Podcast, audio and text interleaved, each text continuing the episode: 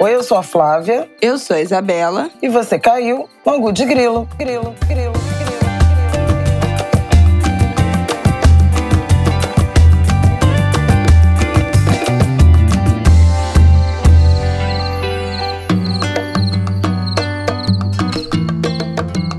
Oi, gente! Boa terça-feira para vocês. Mais um Angu de Grilo no ar. Feliz ano novo, finalmente. O ano começando.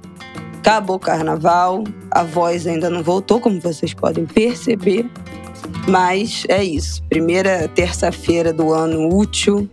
Começando depois de desfile das campeãs e o fechamento completo desse carnaval. Dá um oizinho aí, Flaviol. Oi, pessoal. A voz também não voltou, não. Nem a, a cabeça também ainda tá, ainda tá um pouco lenta, mas seguimos. É isso aí, minha gente. Vamos então voltar a falar de coisa séria. Vamos abrir esse ângulo de grilo falando do um ano, né, da guerra na Ucrânia. Nossa, mas minha voz tá péssima. Tô parecendo aqueles adolescentes na puberdade que a voz vai falhando. Um ano da guerra na Ucrânia, a gente comentou que essa data tava chegando e chegou e tá todo mundo de saco cheio já dessa guerra, não só a gente, mas também a comunidade internacional. Vamos falar disso. Vamos falar da tal vinícola, né? A vinícola Aurora. Vinícolas.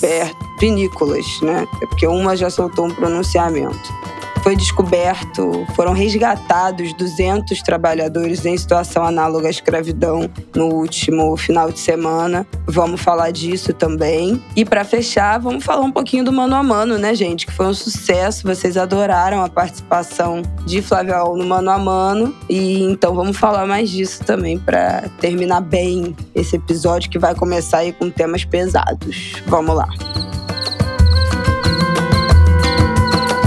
Bom, a guerra completou um ano no último dia 25, não é isso? No último sábado. 24. 24, na última é, sexta. Foi na sexta. E, pelos países envolvidos, nenhum sinal de que estão a fim de arredar pé dessa treta. Mas a comunidade internacional já está de saco cheio e o Brasil está tendo uma posição importante né, nessa tentativa de cessar fogo, de resolver esse, esse conflito. Conta aí pra gente. É, pois é, um ano de guerra, poucos sinais né, de que haverá assim, um cessar-fogo, tanto a Ucrânia quanto a Rússia mas sobretudo a Rússia, né, que é o país invasor, mantém suas posições de continuidade do, do conflito e tem denunciado a participação do Ocidente, né, Estados Unidos, aliados, em fornecer armas para a Ucrânia. Na semana passada, o Joe Biden fez uma visita surpresa, uma visita inesperada,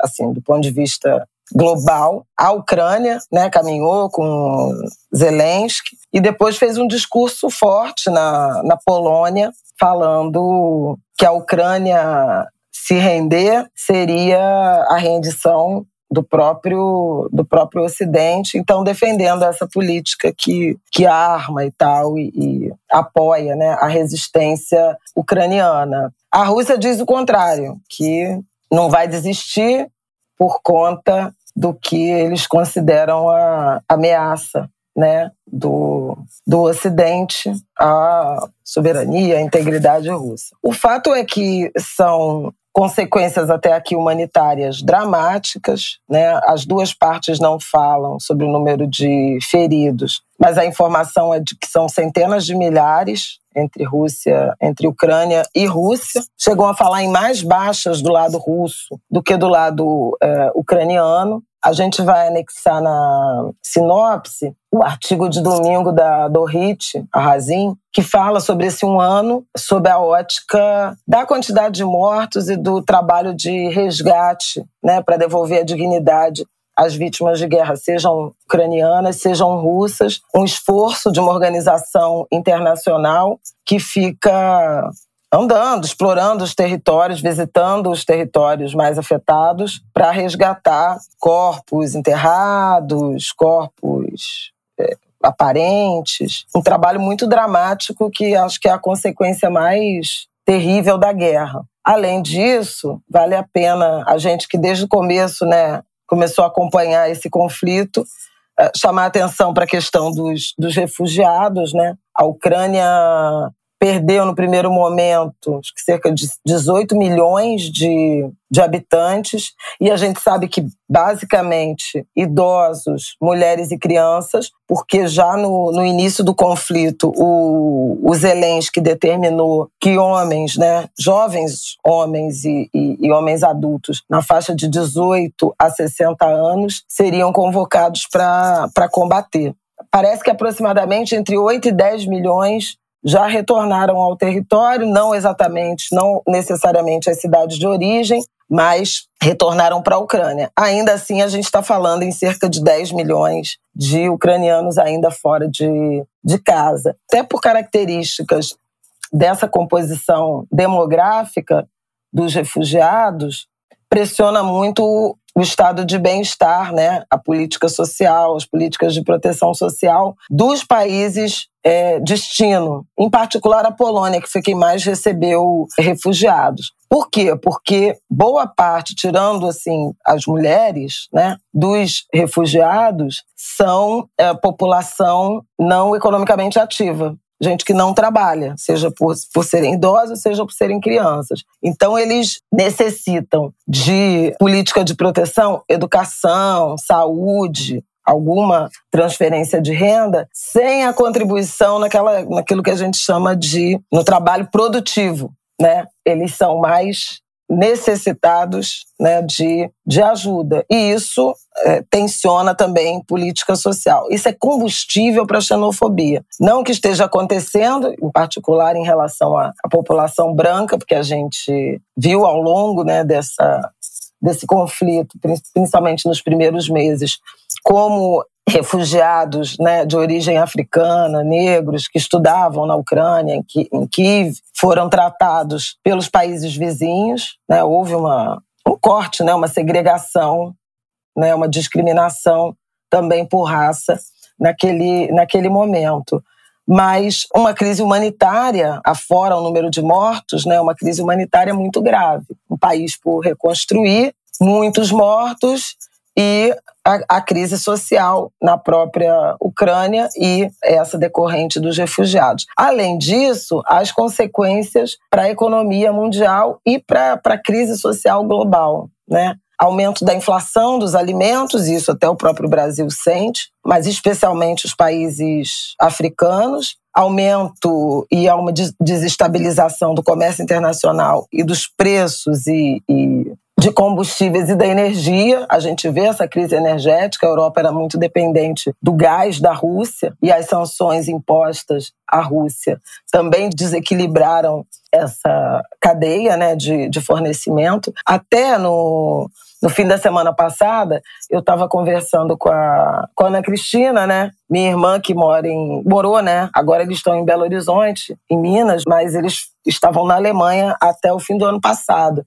E ela comentava como, em decorrência da guerra, a conta de luz aumentou. A conta de luz dela, que era uma casa grande, né, moravam muitas pessoas, saiu de uma coisa de, sei lá, 700, 900 euros para 6 mil euros. Assim, um negócio absurdo. A Alemanha, inclusive, instituiu algum subsídio. Um amigo que era personal do Paulinho, também brasileiro, a conta saiu de acho que 60 euros para 700 euros a conta de luz. Então, assim, é uma coisa é, até para gente inimaginável. E olha que a gente convive, né, com de vez em quando alguns tarifaços de energia. Mas esse tipo de aumento, você vê o impacto no poder aquisitivo da população, no custo de produção de toda a cadeia, né, industrial, de serviços. É, e essa, essa pane provocada basicamente em decorrência da guerra. E no caso do, do preço dos alimentos, da produção do, de alimentos, também o fato de a Ucrânia ser um grande celeiro, né, é uma grande exportadora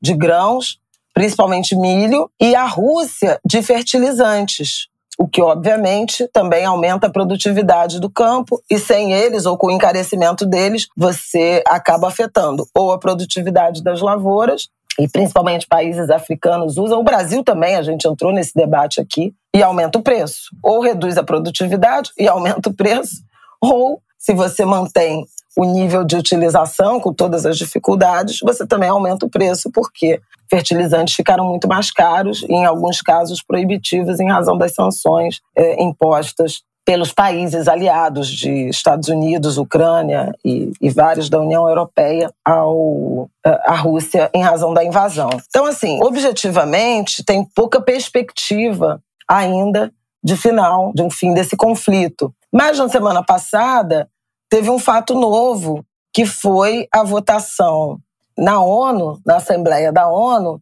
de uma resolução pedindo a cessação das hostilidades, que é basicamente um cessar-fogo, né, para se iniciar um processo de paz. E teve uma participação brasileira nisso, né, nessa proposta. A gente lembra que, acho que a gente chegou a comentar aqui do encontro do Biden, do Lula com Biden, né, o Lula foi aos Estados Unidos e ele falou da, da necessidade de um diálogo para paz é, no conflito Rússia-Ucrânia. E aí, na semana passada, a ONU votou, a Assembleia Geral votou essa resolução, 141 países votaram a favor, entre eles o Brasil. E o Brasil fez um voto dizendo da importância de apelar à comunidade internacional para redobrar esforços diplomáticos para alcançar uma paz justa e duradoura. Né? Chamou atenção para a crise humanitária e as consequências, né? além do sofrimento imposto aos civis, ucranianos, mas também militares, né, também a, a, as baixas militares da Rússia, acarretou uma série de consequências. Isso são aspas da, da leitura do voto do embaixador do Brasil na ONU. Uma série de consequências para muitos países, especialmente no mundo em desenvolvimento, devido aos impactos no, no preços, nos preços dos alimentos, fertilizantes e energia. Chegou a hora de abrir espaço para o diálogo e come, começar a reconstrução o Brasil está pronto para participar dos esforços para uma solução duradoura para esse conflito. Óbvio que isso aqui não, não foi uma, não foi, não é, né, uma resolução que tenha efeito imediato, mas ela sugere uma nova ênfase, né, uma nova eh, orientação do ponto de vista da comunidade internacional e marca uma volta do Brasil a essa mesa de, da geopolítica global, algo que o Lula sempre disse que faria, e que está efetivamente acontecendo, né? O Brasil assumindo aí essa liderança. Eu até passei para Isabela uma mensagem que troquei com uma fonte do Itamaraty, não sei se você quer fazer um resumo disso, para a gente falar desse, desse ambiente de um certo cansaço, né? de uma certa fadiga da comunidade internacional em razão da acomodação desse conflito. Quando começou, ninguém acreditava que fosse durar muito. Parecia pois que é, a Ucrânia a seria isso aqui, que era no, na origem um como é que eu vou dizer? Era um, era um bombardeio de para terminar esse conflito, essa guerra fria que já estava entre Ucrânia e Rússia. Então ninguém achava, primeiro ninguém achava que a Rússia de fato iria bombardear a Ucrânia, né? A gente achou que fosse só se mais uma tensão é, geopolítica, como existem muitas, né? O tempo todo entre Estados Unidos e China, entre Rússia e Estados Unidos, nada de novo, mas o bombardeio veio numa madrugada aqui no Brasil. Eu não sei se vocês lembram disso, que já tinha passado de meia-noite, eu acho já era quase uma hora da manhã. Isso. Quando começaram isso a chegar as notícias de que tinha de fato bomba caindo nos arredores de, de Kiev depois disso, né, que já ninguém esperava a bomba, depois disso, a expectativa era que durasse 48 horas, que seria um, um bombardeio de alerta, tipo um cala-boca do Zelensky, que estava se passando nas críticas e nos comentários em relação à Rússia, mas o Zelensky dobrou a aposta. Né? Então, ele foi de cabeça, virou até Bom, eu acho que ele, ele se colocou depois como essa figura midiática, foi capa de revista, né? Umas coisas esquisitas, assim. Essa, essa figura também que ele encarnou, quase como entrou num lugar de, de se colocar como uma celebridade. Né? E não como um líder de, de Estado no meio de uma guerra né, em que milhões de pessoas eh, tiveram que sair do país, foram se refugiar em outros países, ficaram desabrigadas, prédios públicos detonados, mortos e mais mortos, e o cara posando. Como é que é? Foi na Time, não foi? Não, foi na Vogue. Ele É. foi capa. Não. Muito A mulher dele, né? Não, os dois foram. É, mas ela mas, teve mas um ensaio que foi super de, condenado. De um ensaio. Pois é, mas ele estava no ensaio junto com ela, fazendo caras e bocas desse casal dele com a. É, ele tirou muito proveito primeira... da, da questão da comunicação, né? Pois é. Porque no primeiro momento foi aquela coisa: nossa, o presidente está lá de t-shirt, de camiseta, no meio da rua, junto com as pessoas e tal. Então, um líder que passou uma imagem inicialmente desse líder do povo. Mas aí eu acho que virou uma glamorização da imagem dessa figura e ficou over pensando que a guerra já tinha perdido. Bom, guerra nunca tem propósito, né, gente? Mas assim, já tinha ido muito além do que era a, a expectativa. E acho que ninguém pensou que chegaria a um ano, né, conflito. Eu lembro que no início da cobertura na Globo News era, ficava aquele letreiro: 48 horas da guerra, 72 horas da guerra, uma semana, a guerra completa uma semana, a guerra completa um mês, 60 dias da guerra. Depois do momento você para de contar, porque não, não faz mais sentido. Já nunca fez, mas fazia menos ainda. E aí, que, que a tal da mensagem, né, que, que foi trocada com essa fonte do, do Itamaraty fala que a comunidade internacional tem uma interpretação, especialmente dos países do sul global, países africanos, países asiáticos, latino-americanos e caribenhos, de que a guerra está eclipsando questões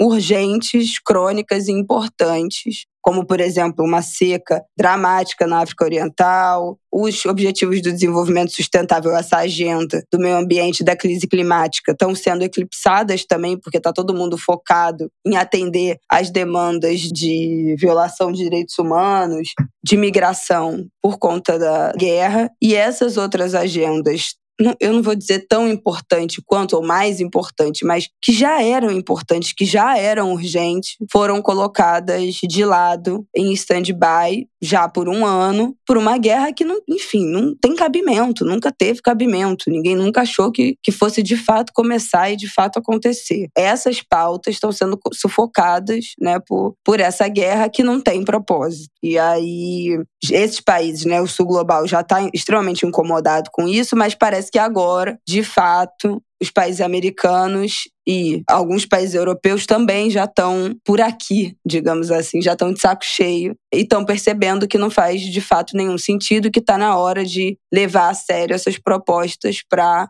parar o conflito, para um cessar-fogo, para de fato terminar com esse com essa guerra que está protagonizando além do devido. Pois é, tá cansativo para todo mundo e tem até uma leitura que essa via, né, avançando, ela também é, dá um recado para a Rússia na direção de, olha, você violou a soberania de um, de um país, né, no caso a Ucrânia, também não vai ganhar nada. E, e essa também é até apontada como uma dificuldade, porque a Rússia quer expandir seu domínio ao território ucraniano depois de já ter conseguido anexar a Crimeia, lá em 2014. Mas seria um recado da comunidade internacional: olha, você também tem que baixar sua bola e realizar o prejuízo de não ter conseguido essa expansão, esse domínio territorial. O que para o Putin é uma coisa complicada, porque geraria muito desgaste político. Aliás, já está gerando, né? Não, não gera mais, porque o Putin é um autocrata e tem muito controle também da, das informações, dos meios de comunicação na Rússia. Mas não vai ser fácil fazê-lo aderir, né, acolher essa, essa orientação de cessar fogo sem nenhum tipo de ganho territorial, do qual a, a Ucrânia também não, não abre mão, com o qual a Ucrânia também não, não deve concordar. Então, assim, os impasses ainda continuam, mas acho que valia a pena a gente trazer essa visão de fadiga, especialmente de países latino-americanos, uh, africanos e asiáticos em relação às consequências eh, desse conflito na economia e na, na, crise social global, em particular fome e inflação de alimentos, combustíveis e energia. E, por enquanto, não tem perspectiva de cessar fogo, mas tem uma mudança, parece haver uma mudança de ânimo uh, global e o Brasil aparecendo aí como um dos protagonistas. Eu acho que também é uma, é uma indicação de mudança de rumo na diplomacia brasileira. Pois é, o Brasil sempre foi um país conhecido por conhecido, reconhecido por fazer esses intermédios, né? Porque é um país que não, não está no meio desses conflitos históricos, não tem nada a ver com isso. Então, sempre fez essa mediação desses conflitos. E, bom, preciso nem dizer qual foi a política internacional do Brasil, se é que teve nos últimos quatro anos, mas voltando aí para o centro, para o meio da mesa, e vamos ver o quanto isso projeta o Brasil e devolve né, para o Brasil uma fama internacional um pouco melhor acompanhar, especialmente qual vai ser nosso lugar e nosso papel aí no meio dessa encruzilhada. Bom, vamos falar das vinícolas. Dá um papo aí. Bom, gente, a essa altura eu acho que vocês já devem estar sabendo que na noite de quarta-feira passada, a Polícia Rodoviária Federal resgatou 207 trabalhadores em situação análoga à escravidão em Bento Gonçalves, no Rio Grande do Sul. Eles estavam no alojamento no bairro Borgo, Borgo, Borgo, a cerca de 15 quilômetros dos vinhedos. Essa operação foi realizada né, pelo Ministério do Trabalho e pela Polícia Federal, porque três trabalhadores conseguiram fugir e procuraram a Polícia Rodoviária Federal em Caxias do Sul. Esses trabalhadores foram contratados por uma empresa terceirizada que oferecia mão de obra para três vinícolas. Vinícola Aurora, Cooperativa Garibaldi e Salton e outros produtores rurais ali da, da região. Bom, uma coisa, eu acho que vocês já devem ter visto os relatos. Teve um post, um post que viralizou da deputada estadual pelo PT do Rio Grande do Sul, a Laura Cito, ela fez um post porque se dirigiu a Bento Gonçalves para acompanhar de perto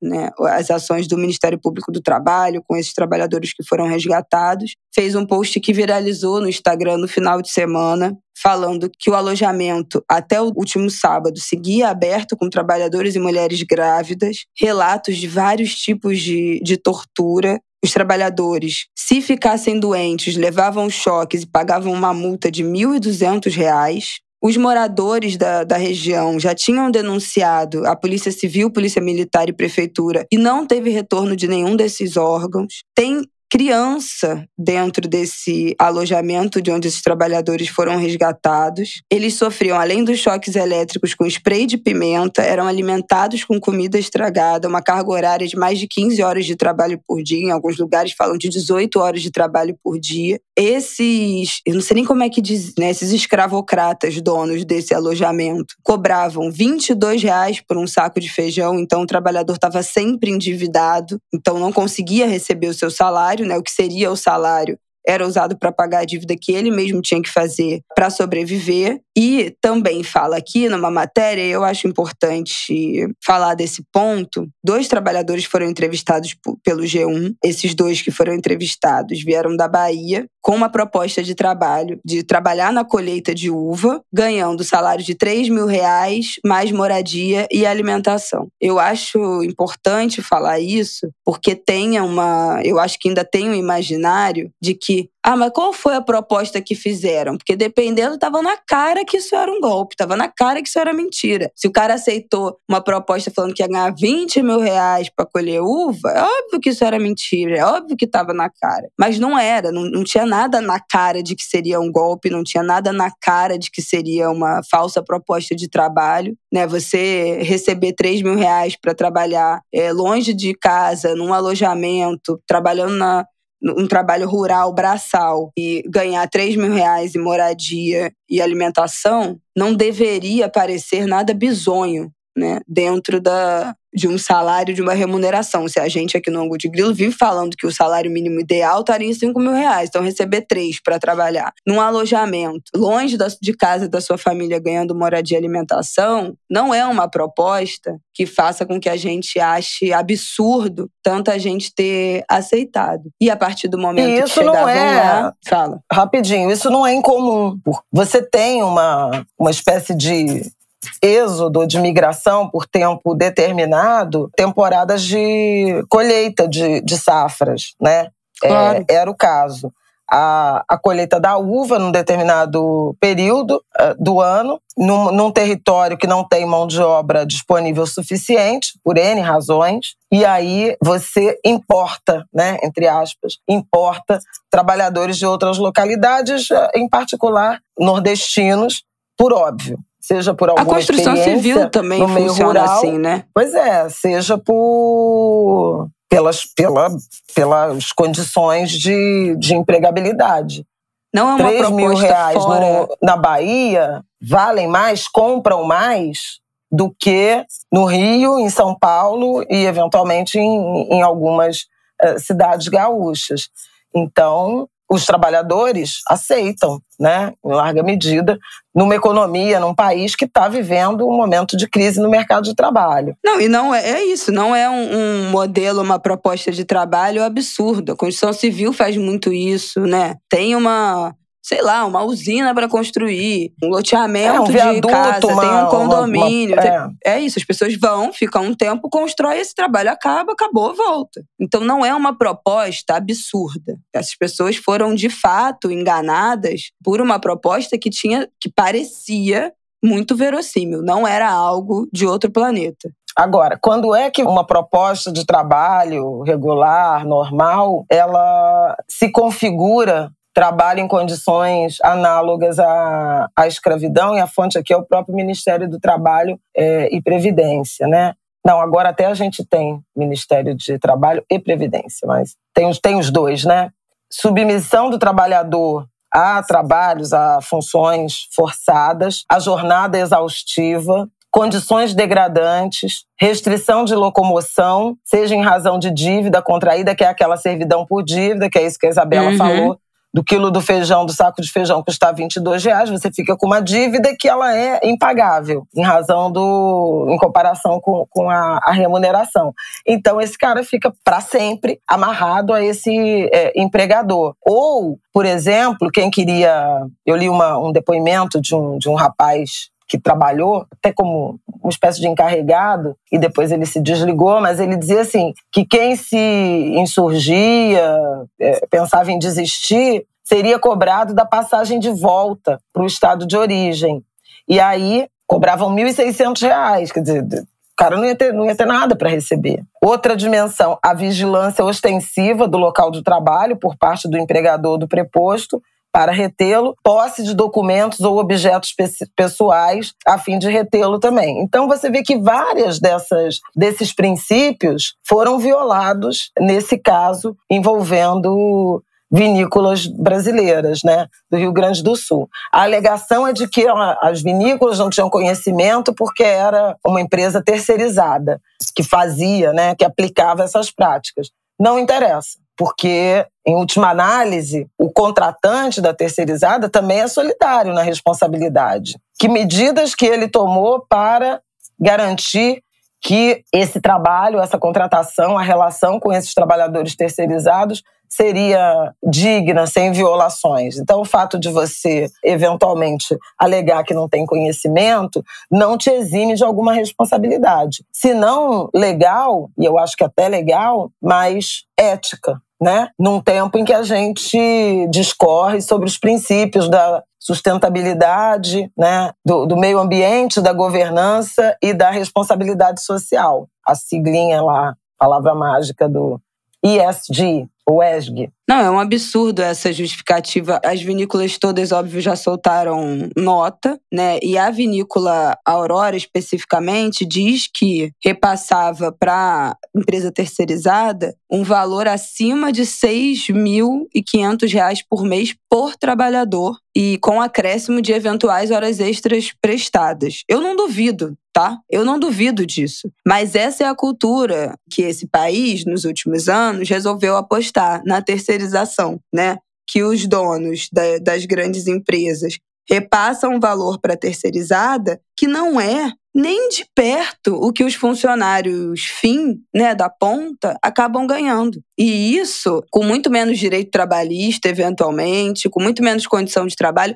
Eu não estou falando nem desse caso, que esse caso é criminoso, né? É óbvio. É, foram pessoas que a empresa diz que estava pagando R$ 6.500 por mês por trabalhador e as pessoas estavam vivendo em regime análogo à escravidão, não ganhavam nem o salário mínimo. Mas, quando a gente pensa em outras estruturas, as grandes empresas, as multinacionais, as faculdades públicas, que também têm funcionários terceirizados, a gente vê que os terceirizados são a grande ponta da precarização. Né? Assim, mesmo quando a gente está falando, por exemplo, tem empresa que quando você vira estagiário, você não é contratado pela empresa, você é contratado primeiro por uma terceirizada e depois você, se você for promovido, entre aspas, você vai ser contratado pelo, de fato pela empresa. Porque a empresa, por exemplo, paga um VR de 30 reais e a terceirizada paga um VR de 7. Você faz a mesma função dos seus colegas, você tem o mesmo cargo dos seus colegas, mas como é você contratado pela terceirizada, você recebe um salário pior, você recebe um plano de saúde diferente, você recebe um vale-refeição diferente,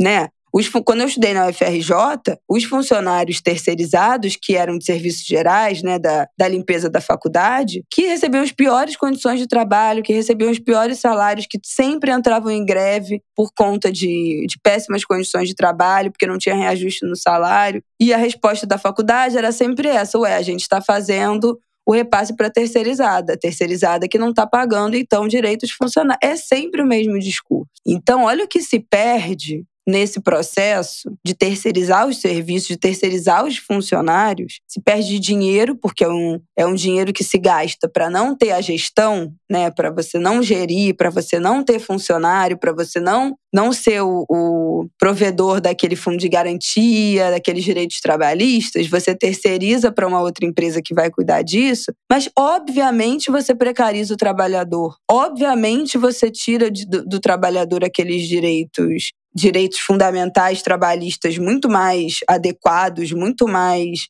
igualitários entre os funcionários que são funcionários diretos dessa, dessa empresa principal, eles ficam sempre um degrau abaixo. E aí cria desculpa perfeita nesses casos específicos de trabalho análogo à escravidão, que são as mesmas que a gente já falou aqui em outras situações, quando a gente falou sobre a moda, né, o trabalho, trabalho escravo na moda, o trabalho do Repórter Brasil, eu já falei aqui que eles têm um aplicativo, o Repórter Brasil é um site de jornalismo especializado e fala é especializado Fundado em falar... pelo querido Leonardo Sakamoto é especializado em condições de trabalho, né? Investigar essas condições de trabalho, não é trabalho uhum. escravo. Sim. Eles têm um aplicativo, eles desenvolveram um aplicativo chamado Moda Livre, que você consegue ali consultar o, nome da marca e se aquela marca já foi é, indiciada, condenada, já tem no seu histórico casos relacionados de, de, trabalho, de trabalhadores em situação análoga à escravidão, se a marca resolveu, se ela foi condenada, se ela pagou indenização, se ela está na, na lista é lista, eu não sei mais se é lista negra que chama isso, mas tem uma lista do Ministério do Trabalho que é a lista das empresas pegas, né, em, em situações indiciadas por trabalho análogo à escravidão. E ali você consegue nesse aplicativo entrar na hora e ver as marcas, como é que elas resolveram isso, como é que isso mudou a administração e elas são classificadas entre verde, amarelo e vermelho. Então você consegue ver ali na hora. E em geral, o que as marcas alegam é sempre isso. Ah, essa era uma cooperativa de costureira, era uma cooperativa, uma fábrica de, de produção de, de roupa, uma fábrica de costura, que aí é pega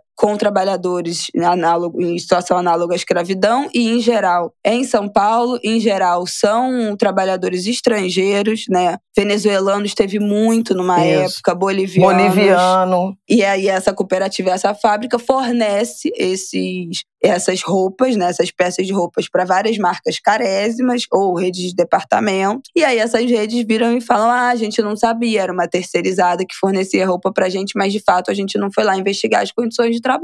É a mesma coisa se repetindo. Uhum. Só que agora com outro produto, né? Agora, em vez de roupa, é vinho. Mas é exatamente a mesma coisa. São fábricas, são empresas que são terceirizadas, contratam é, entre aspas, né, esses trabalhadores, exploram em condições de trabalhos horrorosas, importam esses trabalhadores de outros lugares, então, nesse caso veio da Bahia, no caso das confecções de roupa, vem da Venezuela, vem da China. Eu estava vendo até essa série Aeroporto Área Restrita, né, que é de Guarulhos, e várias vezes gente chegando, pessoas chegando da China. Ah, qual é o seu contato? Ah, o meu contato, é, eu vou ficar na 25 de março. Você tem dinheiro aí? Ah, não. Você trouxe roupa? Ah, não. Então, assim, claramente é uma pessoa que está vindo para se prestar uma condição de trabalho inadequada. A pessoa não tem referência, a pessoa não fala a língua, a pessoa não tem documentação, a pessoa não tem roupa, a pessoa vem sem dinheiro. E isso toda hora a gente a gente vê uma situação dessa estourando. A gente tem falado ultimamente aqui de trabalhadores domésticos, né? Especialmente mulheres, mulheres empregadas domésticas sendo resgatadas também de situações análogas à escravidão. Então eu não sei se a gente está descobrindo se de fato há mais denúncia por conta da visibilidade desses casos, estão denunciando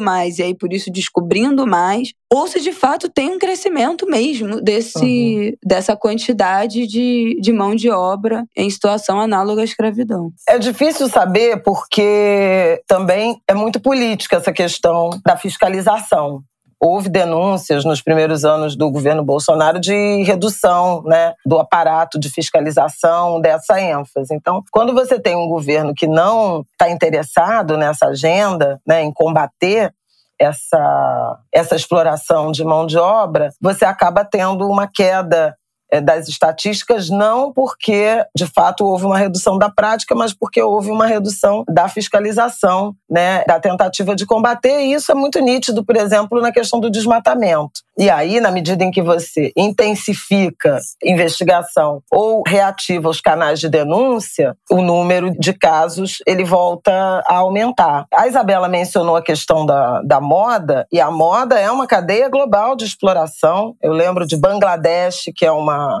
uma área né, a própria Malásia, vários dos mercados asiáticos que são de exploração, inclusive para grandes marcas. Teve um momento de uma, uma tragédia em Bangladesh que até o Papa, o Papa Francisco, fez uma fala repudiando essa questão do trabalho em situações análogas ou de exploração da mão de obra na cadeia da moda. É, o, que, o que nos últimos anos, mas aí não anos recentes, mas talvez na última década, década e meia, se configurou no Brasil é que, na origem, o trabalho em condições análogas à escravidão ele estava muito relacionado ao meio rural. Então a cana, né, a produção de cana, principalmente a produção de cana. E a partir dos anos, principalmente dos anos 2000, né, da, se aproximando aí da segunda década do, desse século, você começou a ver essa tragédia também no meio urbano nas confecções, por exemplo, que a Isabela mencionou em, em, São Paulo, e também na construção civil, como consequência de um aumento do número de obras, obras principalmente de infraestrutura, estrada, viadutos, grandes construções, né, construção pesada, mas também na construção civil de edifícios comerciais ou residenciais ou unidades industriais, com os mesmos princípios: alojamento degradante, sem condições de higiene, má alimentação, servidão por dívida, a falta de registro né, desses trabalhadores. Então, tudo isso vai, vai configurando. E agora, essa mácula na produção de vinhos do Brasil, que é realmente uma pena, que é uma indústria que cresceu muito nos últimos anos, seja no Sul, seja no Nordeste, no caso específico, envolveu o Rio Grande do Sul. E isso, obviamente, mancha a imagem do país e dessas empresas, inclusive no mercado exportador. No mercado consumidor, a gente vê na, nas redes sociais já uma mobilização na direção de boicote, que é instrumento legítimo de mobilização de consumo que tem trazido muitas transformações nessa direção, seja no eixo da representatividade, seja no eixo uh, de uma condução mais ética. É muito ruim, é muito estúpido né, a empresa uh, fazer isso. E ainda que diga que ah, foi o fornecedor terceirizado, não acho gente. que seja suficiente. Quero aproveitar essa, esse nosso debate para trazer o discurso que o ministro dos Direitos Humanos, Silvio, Silvio Almeida, na reunião do Conselho de Direitos Humanos né, da ONU, em Genebra, nesta segunda-feira, 27 de fevereiro. Foi um discurso breve, mais forte, primeiro na direção de dizer que o Brasil está de volta à agenda, digamos assim, progressista, respeitosa de direitos humanos, uma vez que o governo Bolsonaro tinha sido é, signatário e aliado né, de agendas de muito retrocesso capitaneadas pelo governo Trump, entre outros, né, governos e propostas aí de extrema direita, principalmente no que diz respeito aos direitos sexuais e reprodutivos das mulheres e a ideia de família né, como um arranjo mais amplo, menos restritivo, como o que eles pregavam em termos da família heteronormativa. É, já houve uma, um posicionamento do Brasil é, em, em se afastar daquele grupo, da carta, acho que é a Carta de Viena, que chamava, e agora o Silvio fez uma fala muito forte na direção dessa defesa dos, dos direitos humanos, do realinhamento do Brasil nessa agenda. No ano em que a Declaração Universal dos Direitos Humanos completa 75 anos. E aí ele fala, denuncia né, o quadro de desmonte, negligência e crueldade, principalmente contra os direitos humanos no Brasil nos anos Bolsonaro, mas principalmente em relação aos povos indígenas, que agora tem representados pelo próprio ministério comandado pela Sônia Guajajara uma, uma indígena, a recriação do Ministério da Igualdade Racial e do Ministério da Mulher e a própria reestruturação do Ministério dos Direitos Humanos. Ele anunciou o Plano Nacional de Proteção a defensores e defensoras dos direitos humanos, a comunicadores e ambientalistas. Isso vai ser algo que vai ser apresentado. O esclarecimento do assassinato da Marielle, da Marielle Franco, e na semana passada o Flávio Dino, ministro da Justiça, determinou que a Polícia Federal abra um inquérito sobre o assassinato, feminicídio político de Marielle, que também matou o motorista Anderson Gomes, para a Polícia Federal trabalhar em colaboração com as autoridades policiais do Rio de Janeiro, o que seria uma, uma estratégia para não configurar a federalização das investigações. O Silvio Almeida disse que esse compromisso de esclarecimento do assassinato vale também para o assassinato de Bruno Pereira e Dom Phillips. Bruno Pereira, o antropólogo, né, ambientalista, que tinha sido da FUNAI, e o Dom Phillips, jornalista, eles assassinados lá no Vale do, do Javari. Os assassinos estão presos, sujeito conhecido como Colômbia também foi denunciado como mandante. Mas a gente sabe que o crime organizado está instalado né, na Amazônia brasileira e, em particular, empenhado na exploração dos territórios indígenas. Aliás, vou abrir outro parêntese para falar da, do ataque né, à unidade do IBAMA, lá em Roraima, em decorrência da operação do governo brasileiro para expulsar os garimpeiros do território Yanomami. Já saíram muitos, mas na semana passada houve dois ataques. Garimpeiros tentavam sair do território indígena com 5 a 7 toneladas de cassiterita e abriram fogo contra servidores federais do IBAMA e da Polícia Federal. Um foi preso, ferido e foi preso, mas está configurado que ali não se trata da atividade artesanal e romântica do garimpo, como eh, tentaram nos fazer crer, a, a nós, sociedade brasileira, quando começou a operação de desinvasão, como usou a ministra Marina Silva, daquele território. Há muito dinheiro por trás do garimpo ilegal no território Yanomami, assim como em vários em várias outras em vários outros territórios indígenas no Brasil. Primeiro, pelo, pelo valor dos equipamentos, né? E pela capacidade dos, dos equipamentos que já foram encontrados e estão sendo destruídos no próprio território. Segundo, pelo empenho em tentar retirar dali dos territórios a produção ilegal de, de ouro e de outros minérios, por exemplo, a casterita, abrindo fogo, inclusive, contra agentes do Estado. E na tentativa de lavar né, essa produção para inseri-la no mercado, mercado brasileiro ou no mercado internacional como uma, uma produção legal. Não por acaso a Marina e, enfim, e, e ambientalistas e uma bancada mais progressista, comprometida com a agenda dos direitos indígenas, defendendo a votação da lei que anula a história da compra de ouro, né, em particular, da presunção de boa fé, de que o ouro vem de um território legítimo. É, a intenção é instituir mecanismos mais firmes, robustos, rígidos de formalização dessa produção, para que a gente não tenha a realidade de hoje, que metade do ouro uh, produzido no Brasil é de origem ilegal, que é lavado aí nas, nessas operações. fechei parêntese para voltar para o discurso do Silvio, que acho importante a gente atualizar o que está acontecendo no território Anomami diante de uma certa redução né, do noticiário, da ênfase do noticiário, até por conta da tragédia de São Paulo, né, em decorrência das chuvas. Então o Silvio falou disso, do compromisso, inclusive, com o esclarecimento dos assassinatos de Bruno Pereira e Dom Phillips, e falou do enfrentamento ao trabalho escravo, né, falando de uma análise específica né, das dimensões de gênero e raça, do trabalho em condições análogas à escravidão, trabalho doméstico em condições análogas à escravidão, e nos últimos tempos a gente tem tido várias notícias, né, a partir de denúncias, inclusive anônimas, de mulheres que têm sido resgatadas depois de décadas, algumas 60, 70 anos de trabalho escravo doméstico, mulheres que não têm, que perderam os, os, vínculos com as famílias, com a cidade de origem,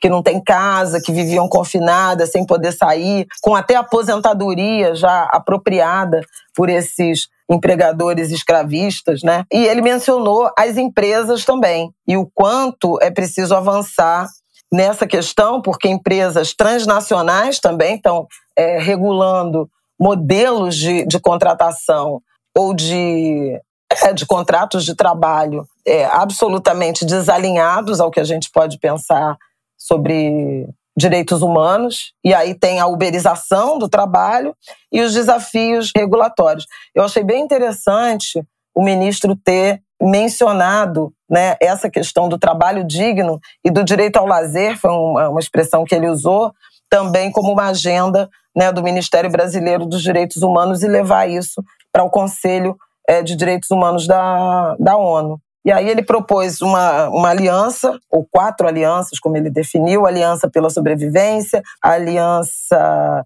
pela vida decente, que envolve a erradicação da pobreza e o resgate da dignidade do trabalho e do lazer, que eu acho que é um ponto que, que alcança uma conversa que a gente teve outro dia aqui no, no Angu e que acho que alcançou muitos, tocou muitos corações, né?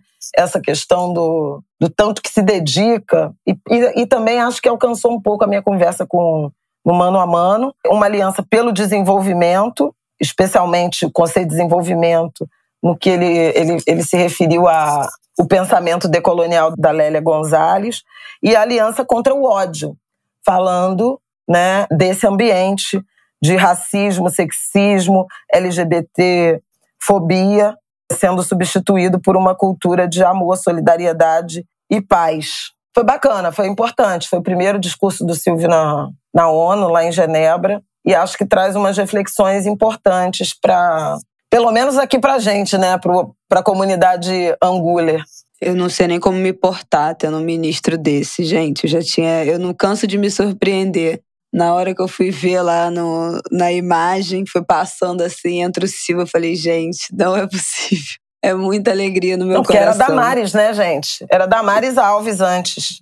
Pra você ver, a sempre citada negativamente aqui no Ango de Grilo, ex-me, graças a Deus, ex-ministra Damares Cruz Credo. Gente, olha, foi um upgrade, assim, realmente, o Brasil feliz de novo. Mas só para fechar essa história da vinícola, quero ficar de olho nesse boicote aí que os consumidores brasileiros estão idealmente levantando. Eu acho que o Brasil não é um país que tem tradição de, de boicote, eu acho que não tem essa esse compromisso com, com, em sustentar boicotes. Primeiro, é sempre um, oh meu Deus, nunca mais compro. E depois você vê que tudo, quando passa o tempo, as pessoas esquecem e tudo volta à normalidade. Com várias marcas de moda foi assim, inclusive de moda nacional, que foram expostas, que viram um escândalo, que, meu Deus, nunca mais eu compro. Tá tudo, todo mundo segue em seu devido lugar. É, então eu não acredito nesse boicote do, do consumidor brasileiro, mas o que eu quero, o que eu fiquei mais interessada aqui pensando, e aí se os angulers tiverem esse tipo de informação, eu agradeço se vocês puderem comentar, que agora, agora todo episódio sai um cardzinho com o tema do episódio lá no nosso Instagram do Angu de Grilo. Então, comentários relacionados podem ser feitos lá que a gente vê e, e aí gera uma troca. Além de, claro, no nosso Telegram, do, do exclusivo para apoiadores, que bombou nesse carnaval, mas daqui a pouco eu já falo, falo disso. Mas quem tiver informação, fale de como é que eu acho que pode ser que um eventual boicote maior venha da comunidade internacional, de importadores de vinhos brasileiros, grandes concursos e competições de vinho. Eu, eu não sei como é que funciona, se é necessário, uma, se tem uma checagem de uma ficha limpa, né? Como é que funcionam essas importações, esses concursos? Porque os vinhos brasileiros se orgulham de falar que ganharam vários concursos internacionais, né? Usam esses títulos para ganhar competitividade no cenário nacional, que ainda eu acho que ainda é muito dominado por por rótulos internacionais, especialmente da, da América do Sul, né, dos nossos vizinhos vinhos chilenos, dos vinhos argentinos. Eu acho que tem muito mais entrada são muito mais populares no Brasil do que de fato os vinhos brasileiros, que eu acho que ainda sofrem muito preconceito dentro do Brasil. E são vinhos que realmente ganham premiações, são vinhos que realmente já têm alguma projeção internacional. E eu gostaria de saber como é que a comunidade internacional do, do vinho vai se comportar mediante essas denúncias, esse crime que foi cometido. Se isso vai ser levado a sério ou se isso vai ser ignorado e vai cair no, no esquecimento. Então, Estou curiosa de saber. É, eu não tenho menor, o menor conhecimento sobre esse mercado, então chamo os angulers que tiverem para me para informar a gente de como é que vai ser a repercussão dentro desse cenário internacional desse grupinho aí do, do grupinho do vinho. E acho que é isso, né? Comentamos, falamos. Falamos. Então vamos para o nosso próximo e último bloco para a gente comentar, fofocar aqui de, do, dos bastidores do mano a mano e essa repercussão.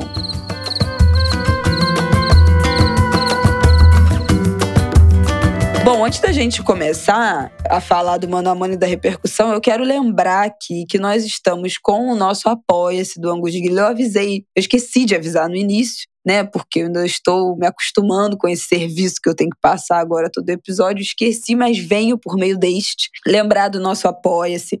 Quem entra no Apoia-se a partir de 10 reais por mês, você tem acesso ao nosso grupo do Telegram, que bombou no carnaval. Tem nem palavras para do quanto a gente conversou, debateu, falou dos desfiles, reclamou, e, e, trocou ali. O episódio do Mano a Mano também foi super comentado nos nossos grupos, várias mulheres dando relatos, especialmente sobre a questão do cabelo, né? Que, que minha mãe falou lá no episódio Nossa, sobre essa transição forte. capilar. Muitos relatos muito emocionantes no nosso grupo, uma troca, uma identificação. Nosso grupo tá muito, muito, muito legal. Não é um grupo que fica bombardeando de mensagem o dia inteiro, então quem não gosta dessa dinâmica, fica tranquilo. Tá sendo uma troca ponderada ali de mensagem dentro dos assuntos e quem assinar já consegue ouvir o nosso primeiro episódio que saiu extra lá do Apoia, que foi comentando o resultado do carnaval e da apuração. Então se você não viu a gente divulgando esse episódio extra, vai lá, se você assinar, você tem como ouvir mesmo atrasado, tá? Quem entra no Apoia, se ouve tudo que já foi produzido, ouve tudo que tá lá, entra no grupo, tá tudo certo. Então apoia apoia.se barra de Grilo, o link tá aqui embaixo. É, e é isso, vamos falar do Mano a Mano, que teve uma mega repercussão. Gente, os stories de Flávia ficaram pontilhados com a quantidade de coisa que ela repostou, das pessoas comentando, das pessoas postando na rede social.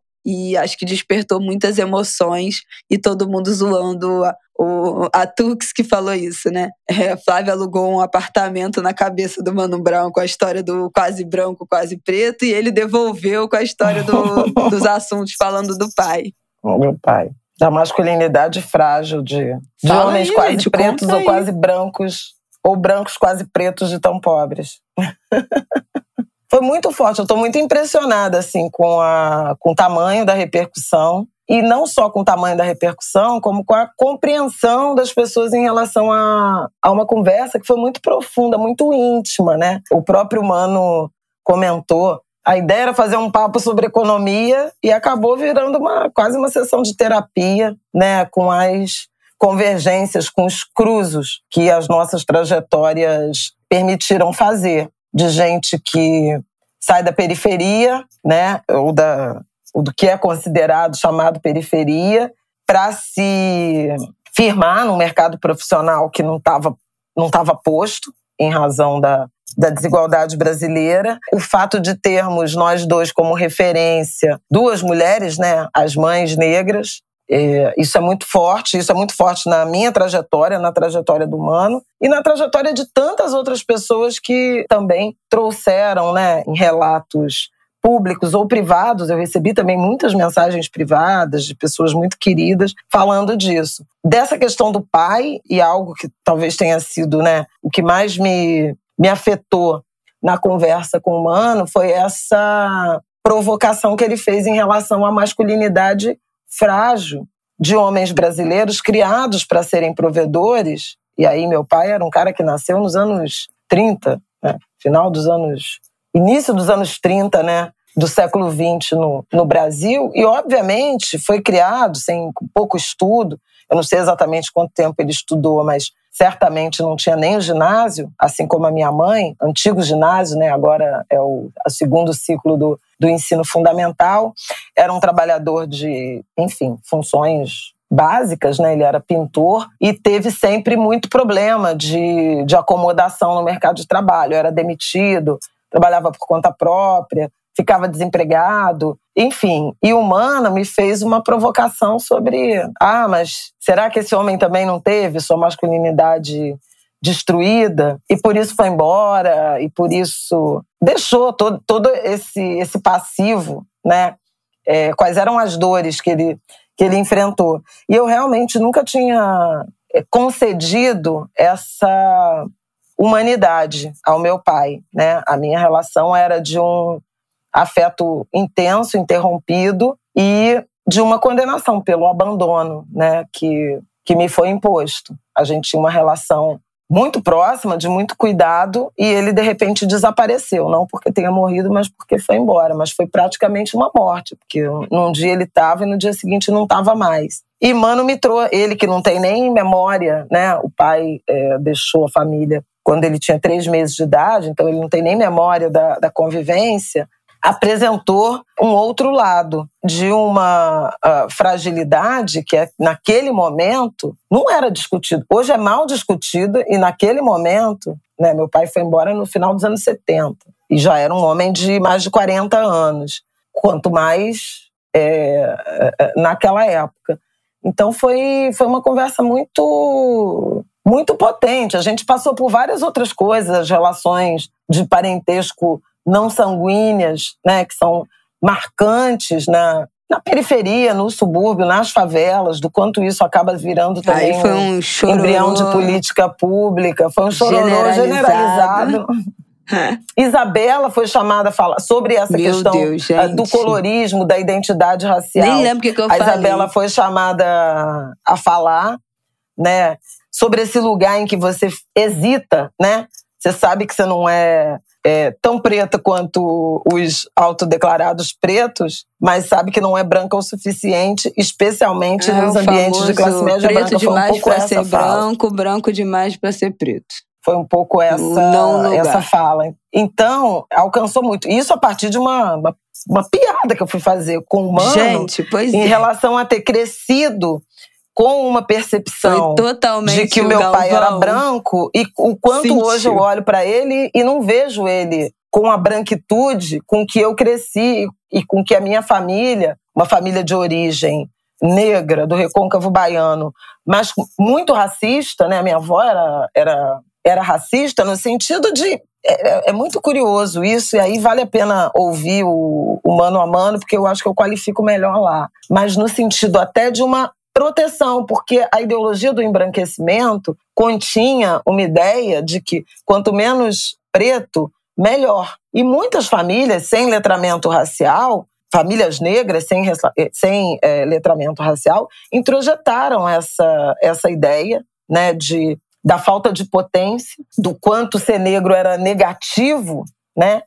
E clamava por um embranquecimento da população nos moldes daquele daquele quadro, daquela pintura, A Redenção de, de Kant. E aí, a partir do meu letramento racial, em que eu, meu pai era lido como branco, minha família toda via como branco, eu hoje o vejo menos branco, né? E aí o mano falou assim: como quem? Eu falei, tipo você, assim. E aí ele ficou mordido. Mas foi uma Gente, boa conversa. Sentiu porque total, é uma... mas foi ótimo. Foi uma boa conversa, porque acho que dali a gente deslanchou para uma reflexão sobre o quanto é importante a gente se identificar, se aproximar e se unir na direção dessa de assumir essa origem étnico-racial. A gente também conversou sobre cotas, né? É um assunto que nunca nunca se esgota sobre o sistema eh, de cotas e o quanto ele não é predominantemente ou prioritariamente racial, ele é prioritariamente social, porque passa pela origem na, na escola pública, pela formação na escola pública e pelo nível de renda, e só a partir daí raça. Foi mais um ponto aí de, de esclarecimento para um ano em que é possível que a gente vá debater mais intensamente por conta da possível revisão do sistema, aprimoramento do sistema e não revogação da, da legislação. Então foi bem interessante. A gente falou de subúrbio, a gente falou de formação regular, né, do quanto a minha trajetória tem a ver com a educação formal até o nível superior. E o Mano é um formado na Universidade da Vida, né?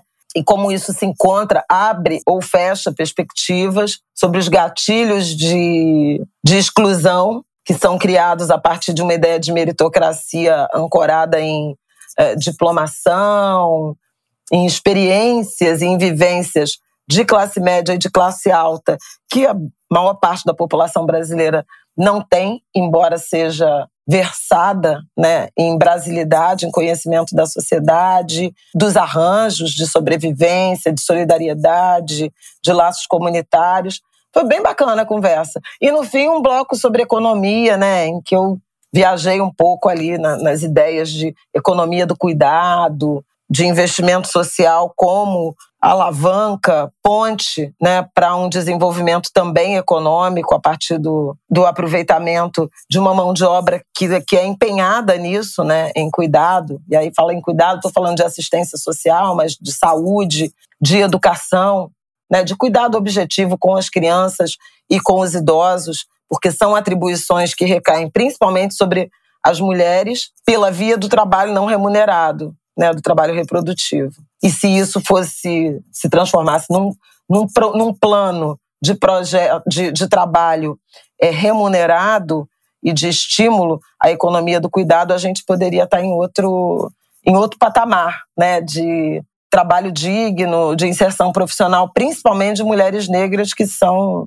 que carregam né, essas atribuições. Não, e foi ótimo, a conversa foi ótima, e pela repercussão você vê como como a mensagem tem alcance, né? Assim, como é um sucesso o podcast, como as pessoas vão ouvir de fato, como o Mano Brown é uma figura assim que é que é quase unanimidade, porque eu acho que por mais que você não seja fã do rap ou não seja fã do, do tipo de rap que faz o Racionais, é inegável reconhecer o Mano Brown como uma das figuras pretas mais importantes do Brasil, a contribuição dele para a música, a contribuição dele para essa para essa luta contra o racismo, contra o encarceramento, o tanto que ele amplificou né, as demandas da população preta, da população periférica, e agora nesse outro lugar, né, de, de um cara que, que, que chegou, um cara preto que conseguiu chegar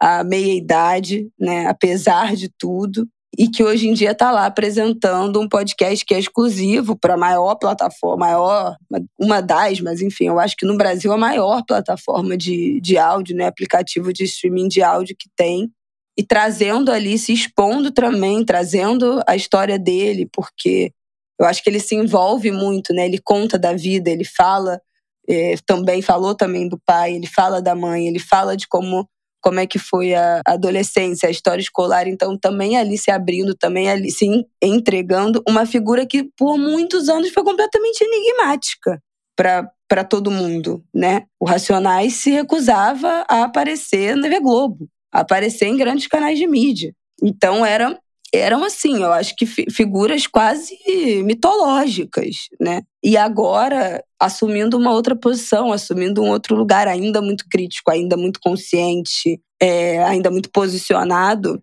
mas num outro lugar de destaque e ainda arrastando uma multidão de gente junta com esse capital. Eu acho que é eu não sei, bom, porque não é político partidário, mas, mas é político, né? Que eles alavancaram durante todos esses anos, porque é isso, o Mano Barão tem é, tem uma galera de 50 anos, né? Ele, eu acho que ele acho que ele já fez 50. Já, mas... ele tem a minha, a minha, idade. Exatamente, também. Ah, é, é não, ele tem não, ele é, é um ano mais novo, né? Ele é de 1970. É. é, que ele tem ele tem galera de 52 anos que é fã dele, que acompanha ele desde o início né, do, do Racionais. E tem uma galera de 16, 18, 15 anos que, que continua, porque as letras continuam absolutamente atuais, porque o Racionais continua trabalhando, porque o Mano Brown continua sendo uma figura absolutamente relevante, assim como né, os outros os outros integrantes do, do grupo. Então, é, é muito impressionante como são aí já mais de uma geração em que eles continuam absolutamente atuais e relevantes e como isso chega em pessoas que eu tenho, eu tenho certeza que essa conversa e, e o trabalho do Mano Brown e a imagem dele e esse e esse lugar que ele chegou que ele alcança faz com que essa conversa com a minha mãe tenha chegado em pessoas que definitivamente não são público do Ango de Grilo, que não vão ouvir o Ango de Grilo, que não estão interessados nesse papo aqui, que não vão ficar ouvindo uma hora e meia a gente falar de notícia, falar de política, mas que pela chancela ali do Mano Brown como apresentador, por ter também parte da vida dele sendo colocada ali,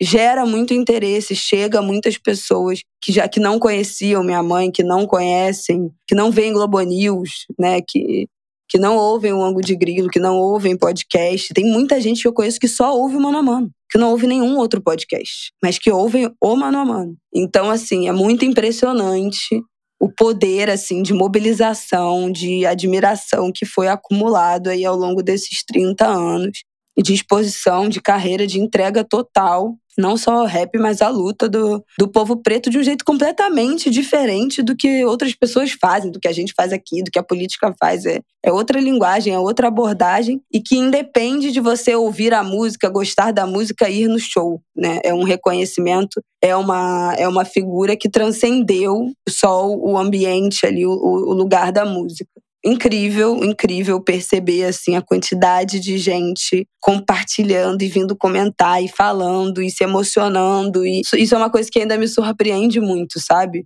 A quantidade de gente disposta a ouvir horas e horas de uma conversa né, que, que teve seus momentos engraçados, mas é uma conversa profunda, é uma conversa que desperta memórias dolorosas em muita gente que estava ouvindo. Então, as pessoas terem ouvido até o final, terem ficado até o final, é algo que não, não deixa de me, de me surpreender, assim. E é isso, né? Não, é muito impressionante. E eu queria também deixar um, um beijo, um salve para a Semaiá Oliveira, que faz ali o, bom, responsável pela pesquisa, pela produção e que lança os temas e vai um pouco arrumando, né, demarcando, rearrumando os rumos da, da conversa. A Sema é uma jovem jornalista que eu acompanho há algum tempo, com muito potencial, poderia ser uma co-apresentadora, está num trabalho mais de consultoria, mas é sempre bom ter a chance de, de ouvi-la, até como essa quebra geracional, que é um, um, pouco que a gente. Um pouco não, né? Que é o que a gente tem aqui no Angu. Né? Tem um, um choque de gerações aqui também, comigo e com a Bela, e a Sema também assume um pouco é, esse papel de trazer. Até quando ela traz algumas surpresas, algumas. Mas espera aí, essa figura representava isso mesmo? Né? Tem um momento que a gente fala da, da Glória Maria, por exemplo, que foi bem interessante. Quero deixar um beijo para ela, para o Mano Brown, óbvio, para a Renata Hilário, que fez acontecer, me chegou o convite, viabilizou a nossa viagem. Foi muito legal, foi muito legal ter ido. Eu até falei, ai, mas tem que ir a São Paulo, não dá para fazer remoto. Ela, não, tem que vir a São Paulo. A gente foi num bate-volta, foi uma correria louca, porque foi na quinta-feira. O programa foi editado, gravado e editado Super em tempo recorde, né? Foi na, na quinta-feira. Quinta do carnaval. Na semana do carnaval. Mas foi muito interessante conhecer um ambiente de trabalho, um ambiente muito informal, muito acolhedor, né? Teve lanchinho, teve comidinha. Foi ótimo. Uma casa e linda. realmente, a partir do encontro pessoal, eu acho que ele gera, ele quebra, né? Quebra uma, uma barreira, uma, uma formalidade e permite, assim, uma, uma conversa mais íntima, mais profunda. Foi muito legal, foi muito bacana. Estou muito agradecida pelo convite, pelo tempo. Né? Tem gente até dizendo eu queria ouvir mais, faz uma parte 2. Pelo amor de Deus, você... gente, vocês são doidos. Pô, e o povo mano a mano com duas horas. Cadê a Bela Reis para o ângulo de grilo ter duas horas? Gente, pelo amor de Deus. Ninguém aguenta. Só vai ter, só vai ter a patota no grilo. Não chega mais um ouvinte novo se todo de grilo tiver duas horas. Quem é que vai começar a ouvir um podcast com duas horas? Vocês me botam maluco. E eu bati um pouquinho de recorde. Eu acho que maior, de, maior que esse foi o da Sueli, que teve duas horas e vinte. Foi maravilhoso. E do e o meu acho que teve, duas não? horas e quinze. Gente, tu habla. Eu falei. Eu falei que ela habla. Ah, não. Casa é Grande verdade. teve duas horas e vinte e dois. Silvio Almeida também ah, passou de duas horas. Mas tá, Essa mas tá todo mundo. mas tá todo mundo dentro do. A maioria tá dentro aí desse duas horas e dez. Quem, quem explodiu, extrapolou, tá dentro aí dessas duas horas e pouco. Do MC da teve duas horas e cinquenta, realmente. habla que habla. Aliás, a gente tem um episódio com o MC e Fiote. Se você chegou agora no Ango de Grilo, nosso episódio 100, especial edição número 100, foi uma, um papo, uma entrevista com o Emicida e com o Fiote, gente. Imperdível. Então, se você chegou agora no Ango de Grilo, dá uma buscada aí, que tem muita coisa boa que, que tá aí para trás dos nossos registros.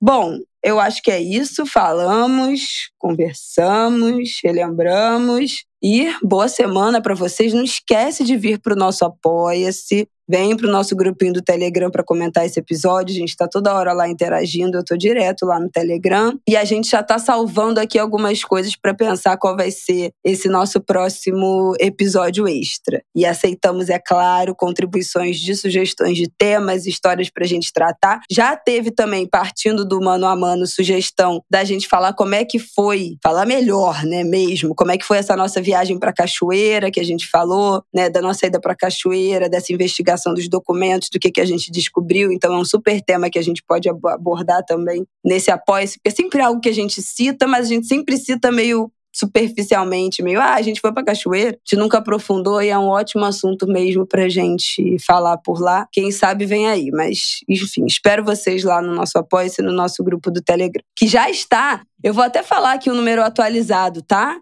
Para vocês acharem que, ah, não, meu Deus, ninguém vai assinar o apoio do Ango de Grilo, você está enganada, querido. Porque nesse momento já temos, olha aqui está carregando a página, ao vivo aqui, 562 apoiadores. Nós já temos 562 angulers apoiando esta empreitada para apoiadores exclusiva do Ango de Grilo. Então só falta você. Vem. Vem, gente. Se despediu? É, sim. Ah, tá. Quer que eu fale então, mais tá, alguma coisa? Não, então só um tchau. Então, boa, boa semana pra vocês. Não falei, gente. não falei do. Não dei dica, né? Dica não apoia. boa semana pra vocês.